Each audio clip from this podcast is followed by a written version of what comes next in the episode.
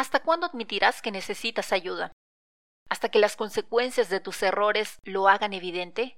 ¿Cuando la culpa y la desesperación se vuelvan insoportables? ¿O hasta que sea demasiado tarde y ya no se pueda hacer nada al respecto? Necesitas ayuda.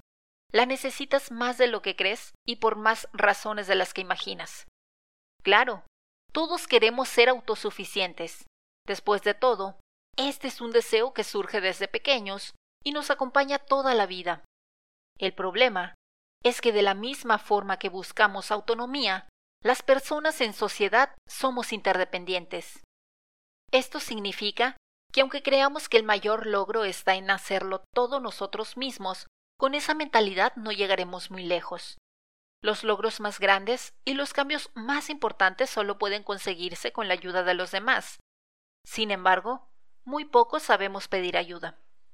Pedir ayuda trae consigo toda clase de miedos. Por ejemplo, miedo a ser rechazado, a ser menospreciado, a perder estatus, etc. Algo que puede sonar absurdo, pero que en realidad es muy serio. Imagina a un hombre que en secreto sufre de un grave problema de adicción, pero que jamás pide ayuda para superarlo, pues teme la vergüenza de admitir su problema. ¿Qué posibilidades tiene de resolver su problema sin el apoyo de su familia, sus amigos o sin un terapeuta? Seguramente muy bajas. En el trabajo no es diferente, pues muchos de los problemas más graves en la organización pueden surgir porque uno o más miembros no saben cuándo y cómo pedir ayuda.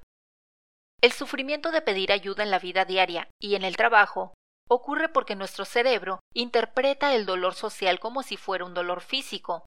Por lo tanto, tratamos de evitar la incertidumbre de ser rechazados, la posibilidad de perder el estatus que tenemos y perder nuestra identidad como personas autónomas. Pero, ¿vale la pena no salir de nuestra zona de confort? De hecho, estos miedos no tienen fundamento y son fáciles de refutar. Las personas están más dispuestas a ayudarnos de lo que creemos. Pedir y brindar ayuda en realidad hace que las personas se acerquen más a nosotros, y mostrar nuestra vulnerabilidad en realidad mejora nuestra imagen. No podemos seguir justificándonos así. La ayuda está esperándote, solo tienes que pedirla.